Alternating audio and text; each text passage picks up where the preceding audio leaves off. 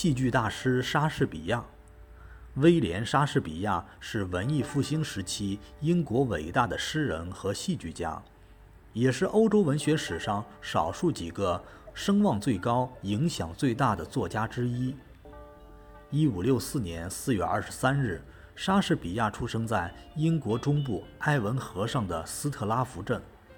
他祖辈务农，父亲经营手套生意，兼营农业，家境富裕。其父还担任过当地的议员和镇长。在莎士比亚的幼年时期，伦敦城里一些著名的剧团每年都要从首都来到斯特拉福镇做巡回演出，这引起了幼年的莎士比亚对戏剧的爱好。他进过文法学校，接触到古代罗马的诗歌和戏剧，后因家庭破产，被迫辍学谋生。一五八五年前后。莎士比亚来到伦敦，到伦敦后，莎士比亚在一家剧院里打杂，一有机会他就偷看戏台上的演出。剧团有时演员不够，就会让他临时上台当个配角，他演得非常精彩，慧眼识珠的导演就让他当了正式的演员。莎士比亚并不满足于此，他的最大梦想是当一个剧作家。一五八三年前后。莎士比亚开始写作，先是改编前人的剧本，不久开始独立创作。当时的剧坛有许多毕业于牛津大学、剑桥大学的大学才子，他们形成一派，占据剧坛的主要位置。一个成名的剧作家曾嘲笑莎士比亚这样一个粗俗的平民，一个暴发户式的乌鸦，竟敢同高尚的天才一比高低。莎士比亚没有理会这些嘲笑，终于，他的第一个剧本《亨利六世》上演了，整个伦敦轰动了。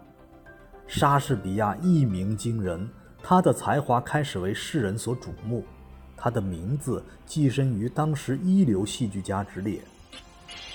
不久，他太阳般的光芒遮住了其他人。他用源源不断的新作占据了整个英国戏剧舞台。